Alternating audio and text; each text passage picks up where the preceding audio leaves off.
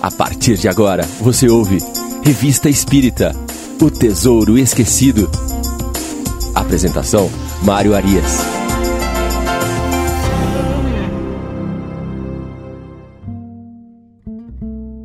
Olá, amigo ouvinte da Rádio Idefran. Eu sou Mário Arias e este é o programa Revista Espírita O Tesouro Esquecido. Seguimos no programa de hoje, no mês de outubro de 1858.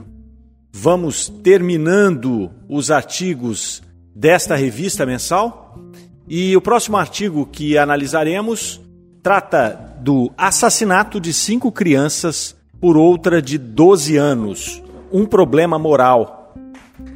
Kardec vai trazer aqui o artigo extraído do jornal Gazette de la Silese, uh, que vai demonstrar um fato ocorrido na cidade de Bolkerhan, uh, um crime apavorante, onde cinco, havia cinco crianças brincando em um parque, uh, quando um jovem identificado como Jovem H, um jovem de 12 anos, conhecido pelo seu mau caráter na região em que morava, ele convenceu essas cinco crianças que ali brincavam, crianças novinhas, a entrarem em um baú. Fechou esse baú, sentou-se em cima do baú e ficou ali por um quarto de hora, como relata o artigo do jornal, é, esperando que essas crianças fossem sufocadas naquele baú que ele as havia colocado. Quando ele percebe que os cinco haviam expirado, ele então sai para soltar pipa, despreocupadamente. Ele então foi visto saindo daquele parque por uma menina, que posteriormente o denuncia. É, a polícia então começa a investigação, faz a apreensão desse jovem e ele confessa o crime, sem demonstrar nenhum remorso. Então, o relato aqui de um crime hediondo, horroroso, né, de cinco criancinhas por um adolescente de 12 anos. É, esse fato chocou o mundo naquele momento, né, foi estampado em todos os jornais. E o pessoal da Sociedade Espírita de Paris, então, vendo esse fato, é, busca evocar um espírito para perguntar a respeito da situação moral que compunha este terrível acontecimento. E aí o espírito, tem uma observação aqui no artigo, que o espírito interrogado é o Darmando Médium, é, que, que havia desencarnado 12 anos atrás e que sempre mostrou superioridade nas suas comunicações. Então vejamos aqui o conteúdo dessa evocação. A pergunta número 1. Um, você ouviu a leitura que acabamos de fazer do assassinato de cinco crianças na Silésia por outra de 12 anos? Resposta: Sim, minha pena ainda exige que escute as abominações da terra. Pergunta 2. Que motivo teriam impelido um menino daquela idade a cometer uma ação tão atroz e com tamanho sangue frio? Resposta: A maldade não tem idade. Ela é natural numa criança e raciocinada no homem adulto. Essa resposta então vem nos mostrar que havia naquela criança já este instinto assassino, né? este é, é, esta falha de caráter já era inata naquela criança. E é interessante aqui que o Espírito coloca que a criança ainda consegue fazer isso mais naturalmente, mostrar né, esta sua índole mais naturalmente. Quando nós avançamos em idade, a idade já nos traz o raciocínio, já, já coloca a condição de você esconder essas más inclinações do seu espírito. A pergunta de número 3. Sua existência numa criança sem raciocínio não denotará a encarnação de um espírito muito inferior? Resposta: Ela vem diretamente da perversidade do coração. É seu próprio espírito que o domina e o impele à perversidade.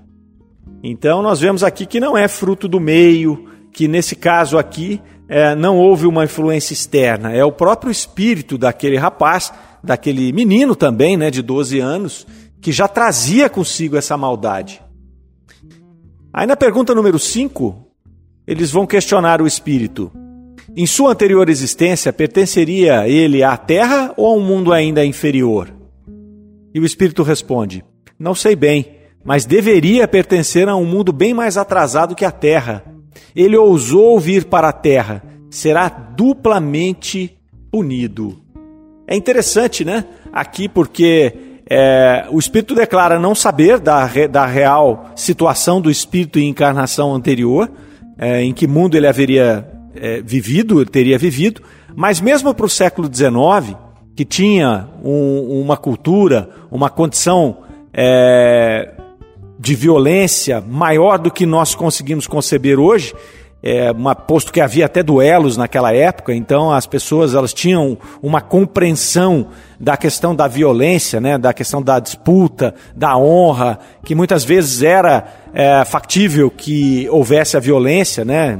Temos que lembrar que ali ainda havia escravidão no planeta Terra. Então, aqueles seres humanos eles conviviam mais facilmente com a violência do que hoje nós convivemos. E mesmo assim, esse crime se mostra é, hediondo, se mostra estarrecedor. E a ponto do espírito imaginar que aquele indivíduo que cometeu o crime, ele apresenta a condição de um espírito que teria ousado vir para a Terra, que não estava pronto para vir para a Terra.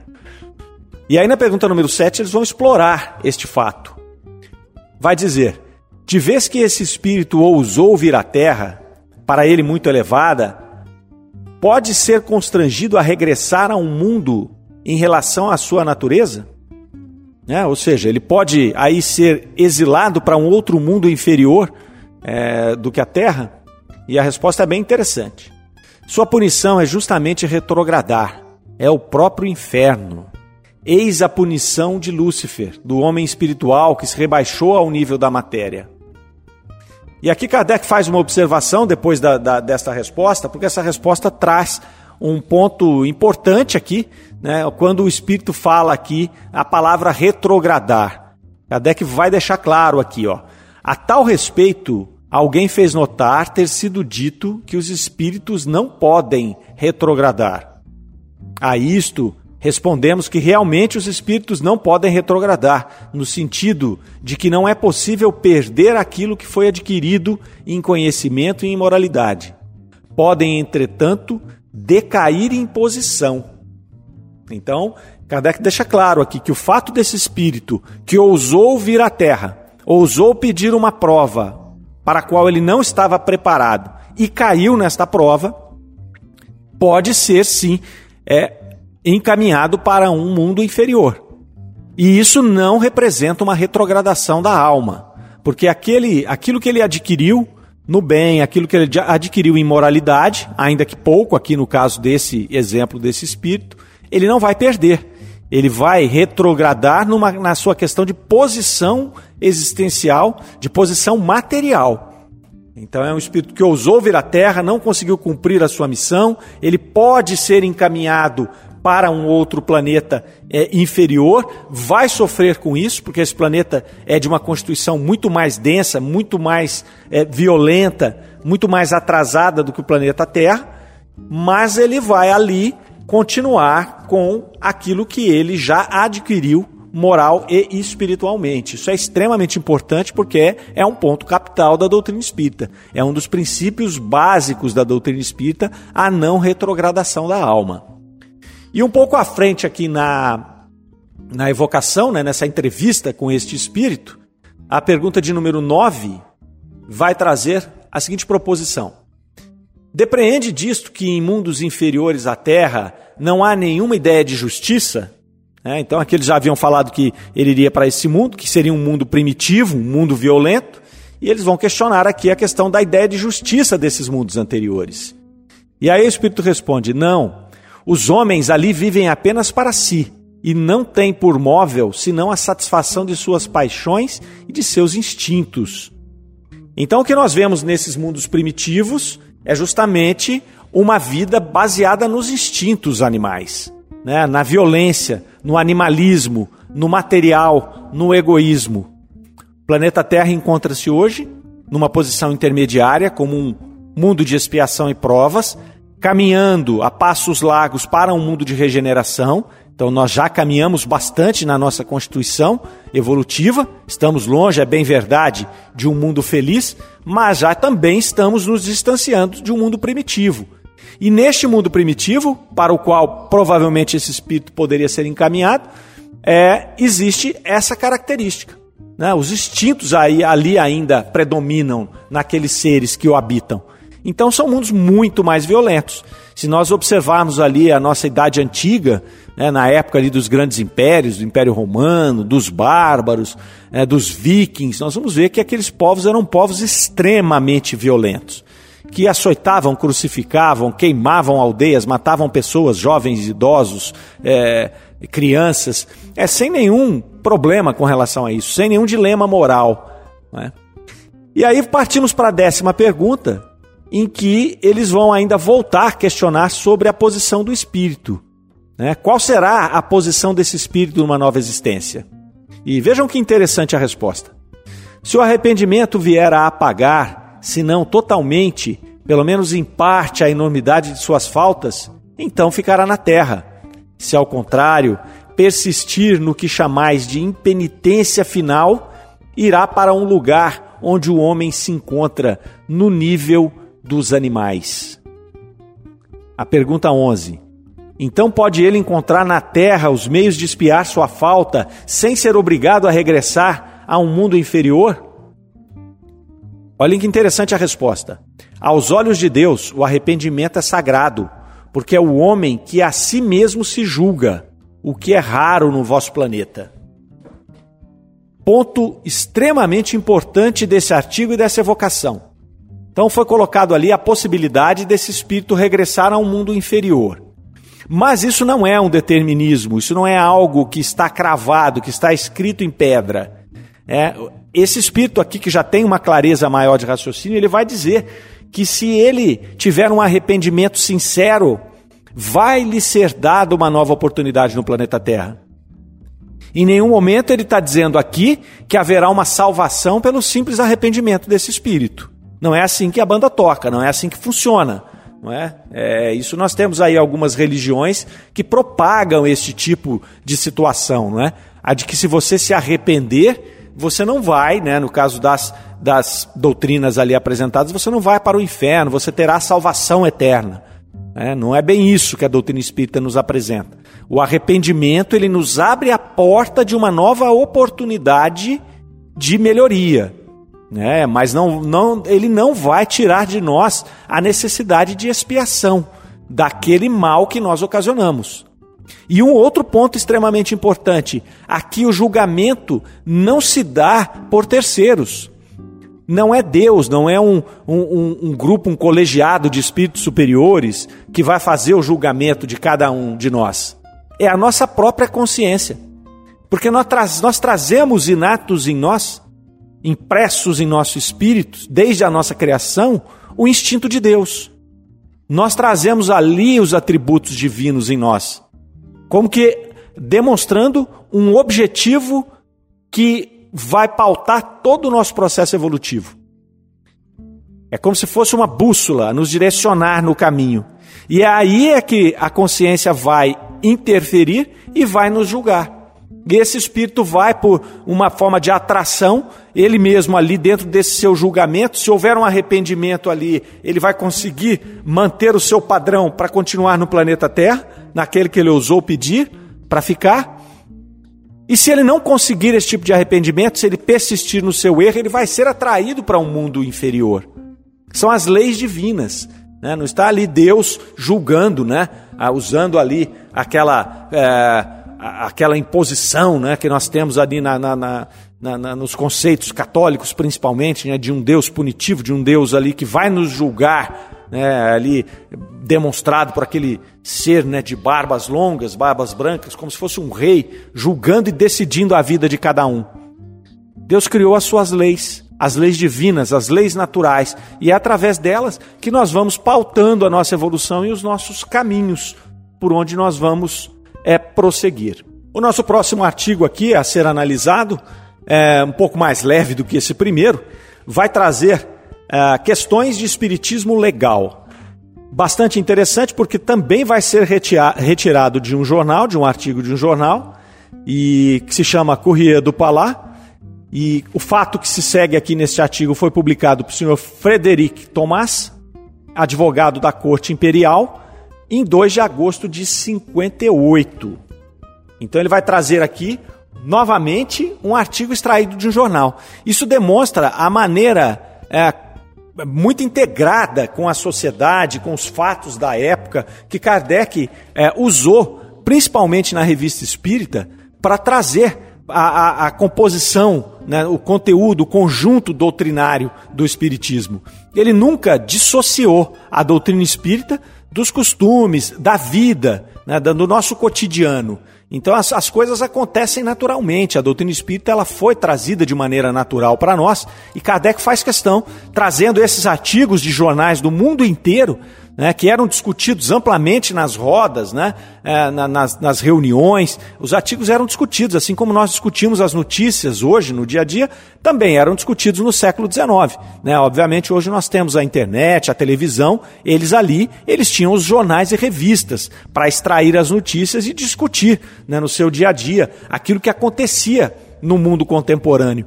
Então, Kardec faz questão principalmente na revista espírita, de trazer essas notícias que estavam em evidência naquele momento.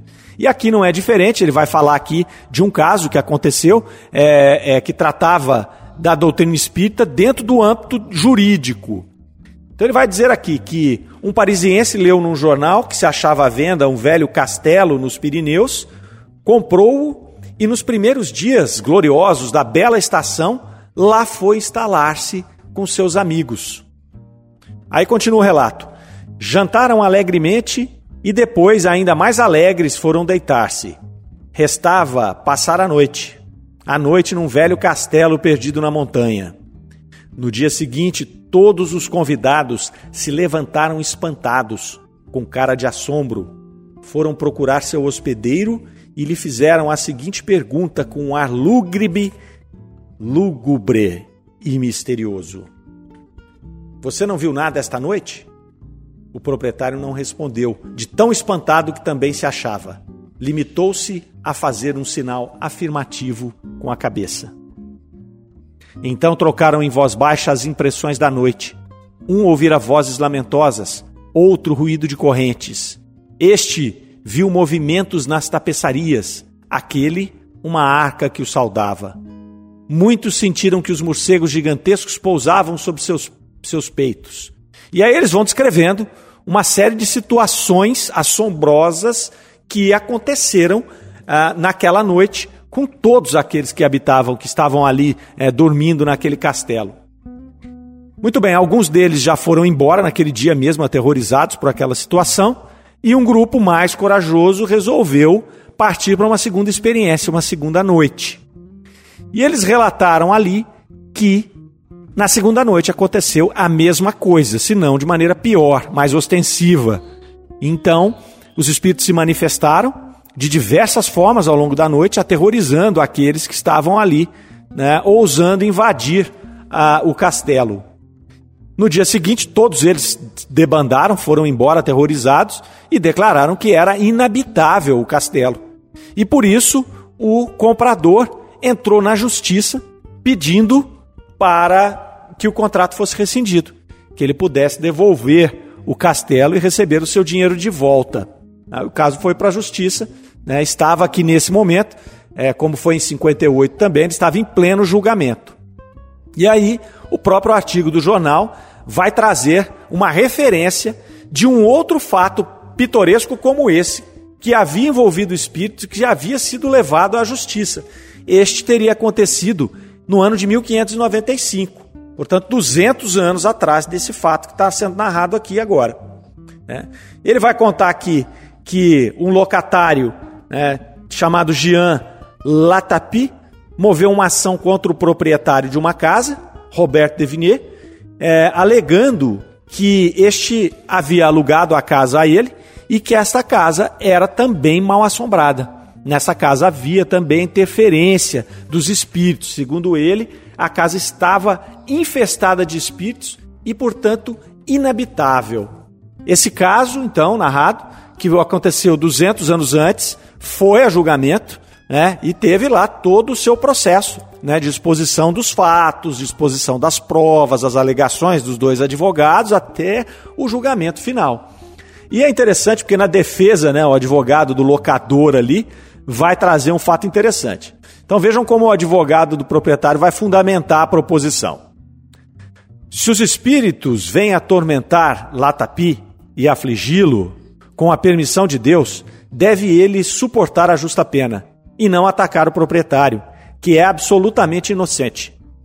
Deveria antes ser grato àquele que assim lhe forneceu a maneira de, neste mundo, salvar-se das punições que, por seu demérito, o aguardam no outro.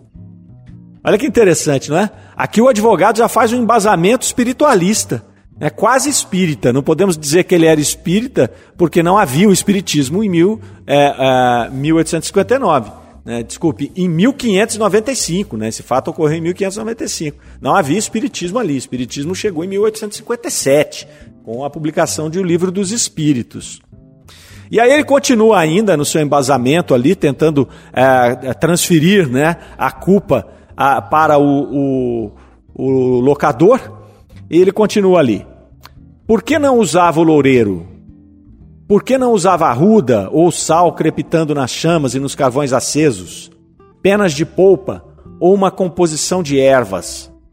Com sais pendurados à porta de entrada, couro de testa de hiena, fel de cachorro, que dizem ter uma virtude maravilhosa para expulsar os demônios. Então a defesa do advogado se pauta na questão de que é, a responsabilidade era do locador, era do morador da casa e não do proprietário, e que é, ele deveria ter dado conta dos espíritos, uma vez que ele os levou para lá. Né? Então aí segue o julgamento e o juiz né, entendeu as alegações do advogado de defesa, mas ele determinou ali a rescisão do contrato realmente de arrendamento. Disse: olha, não, para com isso mesmo, devolve a casa para o cidadão lá, você devolve o dinheiro e ficamos todos aí muito resolvidos com relação a isso. E aí, Kardec, uma vez exposto esses dois casos bem interessantes, ele vai trazer aqui uma importante observação né, sobre o fenômeno em si é, e sobre a lógica né, a ser empregada ao caso, aos dois casos ali, à luz dos conhecimentos espíritas atuais. A primeira coisa que ele coloca aqui é assim, ó.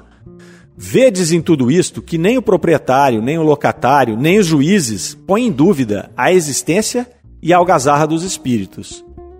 Pareceria, pois, que há mais de dois séculos os homens seriam mais crédulos do que hoje. Mas nós os ultrapassamos em credulidade, o que não é de estranhar-se.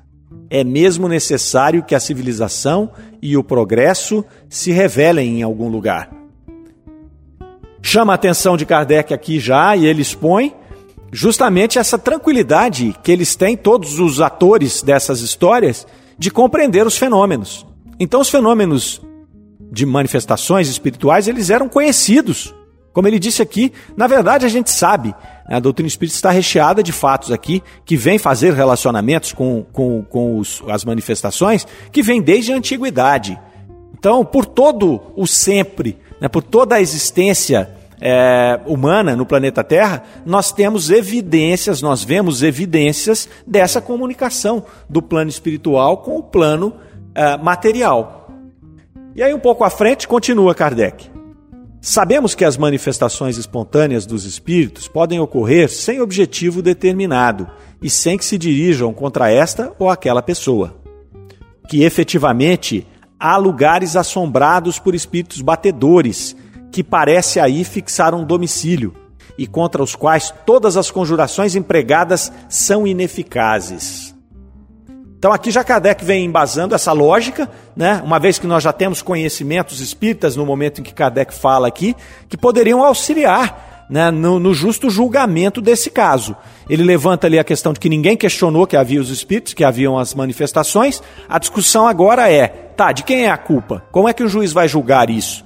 Então ele vai colocando aqui que nós sabemos que espíritos se ligam a pessoas, a médiums, né, que vão é, é, fazer os fenômenos mais ligados a essa pessoa, e também existem casos de espíritos que habitam determinados lugares.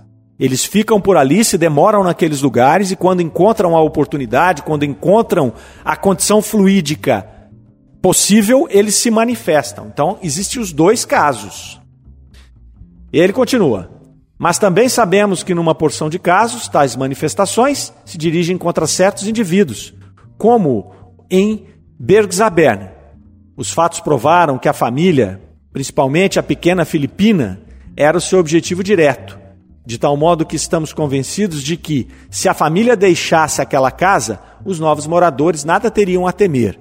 Então, aqui ele remonta a um caso antigo que ele havia trazido na revista e nós discutimos aqui no nosso programa. Então, os programas estão disponíveis lá no nosso canal do YouTube. Quem não acompanhou pode retornar lá e, e, e, acompanhar este caso de Beth Zabern, aqui, é, que ele vai dizer. E que a menina filipina, ela foi ali, ela era uma médium de efeitos físicos e vários espíritos se comunicaram ali e depois esses espíritos foram é, se demonstrando, né? O espírito foi se demonstrando ali ser um obsessor daquela menina, é, um espírito que tinha ah, situações a serem resolvidas com ela. Então aqui Kardec vai dizer que se fosse o caso, se for o caso, né, da, da, da dos fenômenos estarem ligados à família ou a alguém da família, se essa família se muda, os fenômenos se mudam com ela.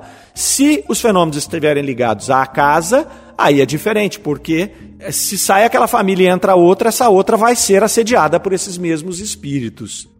Então Kardec vai fazer esse trabalho né, de propor esta lógica à luz desses novos ensinamentos para que os, para, que os juízes pudessem né, chegar às conclusões necessárias. Então é interessante aqui, bastante é, pitoresco esse caso, que vem mostrar que esse assunto das manifestações espirituais eram assuntos já tratados com naturalidade naquele momento e que ah, havia uma lógica por trás da, da, do julgamento, né? Deveria ser considerada essa questão, já que você está admitindo que existem espíritos e que existem fenômenos de assombrações, é, existe uma lógica por trás disso que pode embasar o julgamento. Artigo, portanto, bem interessante. É, e aí chegamos no último artigo que vamos avaliar aqui no programa de hoje, e que também é o último artigo do mês de outubro de 58. Trata-se de um artigo chamado Fenômenos de Aparição. Ele também foi trazido por, um, por dois jornais, no caso aqui, dois jornais franceses, né, Constitutionnel e Patrie, e na verdade eles trazem esse, esse fato que foi retirado de jornais dos Estados Unidos. Então são dois jornais franceses trazendo fatos que haviam sido publicados amplamente em jornais americanos. Então a gente continua vendo né, que ah, os fatos de cunho espiritualista, dessas manifestações, todas eles é, é, ocorriam no mundo inteiro. E eles eram noticiados pela imprensa, pela imprensa comum, não pela imprensa especializada, não pela imprensa espiritualista. Né? Eram os jornais normais, como se nós abríssemos hoje o estado de São Paulo e estivéssemos vendo ali informações sobre manifestações espirituais.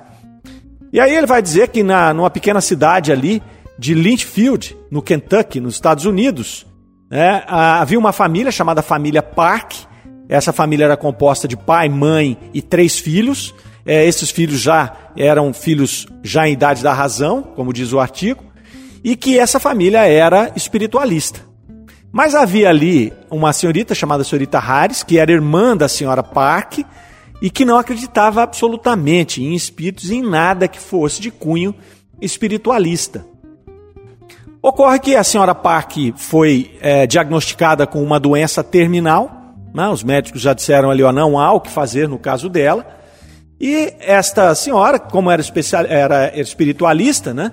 ela foi levando aquilo, conversou com, os, com o marido, com os filhos, né? falando que entendia aquela situação, né? Aquele, a, a, esta fatalidade que havia acontecido com ela.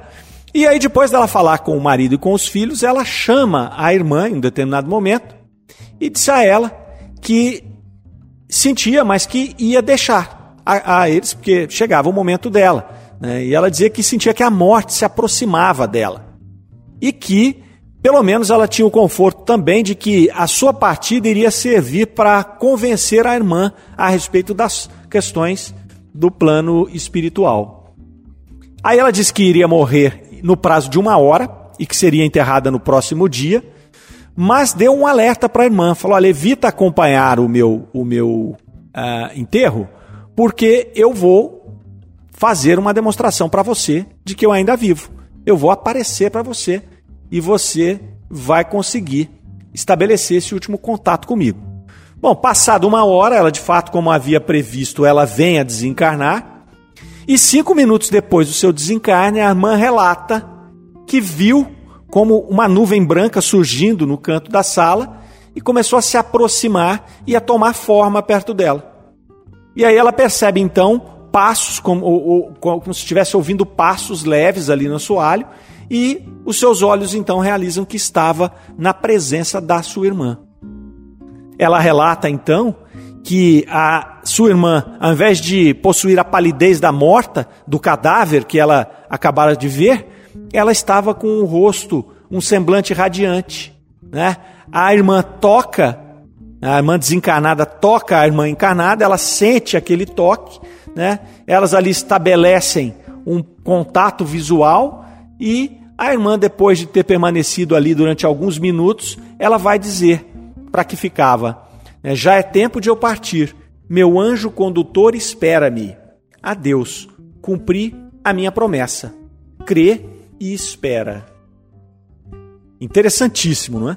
Porque a irmã moribunda, ela sabia que ela poderia se manifestar para outra irmã, que era incrédula, a fim de convencê-la. Foi um pedido que provavelmente ela, nos derradeiros momentos da sua vida, Provavelmente ela fez esse pedido para o seu anjo guardião, para o seu espírito protetor e foi atendida. Né? Porque ela não queria partir sem ter a certeza de que a sua irmã tivesse consciência do plano espiritual. Muito bonito isso, muito bacana, porque a sua família já tinha essa prática, esta consciência. E ela queria proporcionar né, isto para a irmã, sabendo da importância desse fato. E aí ela relata né, que sabia da importância do fato, tanto é que cinco minutos depois do seu desencarne, ela já estava com seu espírito protetor, ela já não apresentava perturbação pós-morte, o que é uma coisa extremamente interessante, e isso se dá através, primeiro, do conhecimento é, espírita, espiritualista que ela tinha, da sobrevivência do espírito, e segundo, da forma como ela teria encarado a sua doença terminal. É uma grande oportunidade você somar esses dois conhecimentos: o conhecimento espiritualista, o conhecimento espírita, né, da sobrevivência da alma, né, e com esta o fato de você se conformar com esta forma que você encara os seus últimos momentos, né? com resignação, com tranquilidade, sabendo que a nossa vida na Terra é um relâmpago, é um piscar de olhos e que ela terá um fim de qualquer forma. Né? Então você faz, apresenta essa resignação à vida, você estabelece o contato com o seu espírito protetor, com aqueles espíritos amigos que estão à sua volta, e você faz, tem um desencarne tranquilo, tem um desencarne sereno, né? assistido por esses espíritos. E aí o jornal Patrier vai acrescentar. O jornal de onde extraímos a notícia maravilhosa não nos diz se a senhorita Harris se convenceu à doutrina espiritualista. Entretanto, nós o admitimos, porque muita gente se deixaria convencer por muito menos. E aí Kardec acrescenta, finalizando o artigo: acrescentamos, por nossa própria conta, que o relato nada tem que deva causar espanto àqueles que estudaram os efeitos e as causas dos fenômenos espíritas. Os fatos autênticos desse gênero são bastante numerosos e têm sua explicação no que dissemos a esse respeito em várias circunstâncias. Teremos a oportunidade de narrar outros vindo de menos longe do que este. Então, os jornais não espiritualistas traziam vários relatos né, de maneira natural sobre esses, essas questões espirituais, sejam manifestações físicas, sejam como essas, de aparições, sejam de comunicados, de, de, de, de premonições, enfim, esse assunto estava realmente muito é, é, sendo tratado de maneira muito natural e muito tranquila no século XIX. É uma pena que hoje, né, vencidos pelo materialismo, nós não tenhamos esse mesmo é, procedimento, é, falando aí, obviamente, da imprensa convencional. É, nós temos isso hoje na imprensa especializada. Então, nós temos diversos é, é, rádios espíritas, como a Rádio Idefran, nós temos canais espíritas, nós temos é, revistas espíritas, jornais, é, que obviamente tratam do tema com naturalidade. Mas ele hoje é tabu né, na imprensa convencional. Ninguém ousa estampar uma, um, um, artigo como esse na capa de um jornal como o Estado de São Paulo, a Folha de São Paulo ou qualquer jornal que seja. É? é? uma pena, mas nós vemos hoje né, a, a, a, o espiritismo, o espiritualismo crescendo a passos largos novamente entre nós e em breve, com certeza, ele vai é, atingir esses meios de comunicação também e teremos aí televisão, jornal, rádio noticiando esses fatos que acontecem no nosso dia a dia com naturalidade e com tranquilidade. Muito bem, meus amigos, chegamos aqui ao final de mais uma revista espírita, mais um programa Revista Espírita, O Tesouro Esquecido, e de mais um mês de análise deste maravilhoso material que é a Revista Espírita. Então fechamos o mês de outubro de 58. No próximo programa, na próxima semana, estaremos aqui avaliando o primeiro artigo de novembro de 1858, que foi o primeiro ano da nossa querida Revista Espírita. Ok? Agradecemos a presença de todos, contamos com todos vocês na próxima semana para seguirmos com o nosso estudo desse vasto material que foi nos deixado pelo nosso grande mestre lionês Allan Kardec. Fiquem todos com Deus, fiquem bem, até a próxima semana. Você ouviu Revista Espírita O Tesouro Esquecido.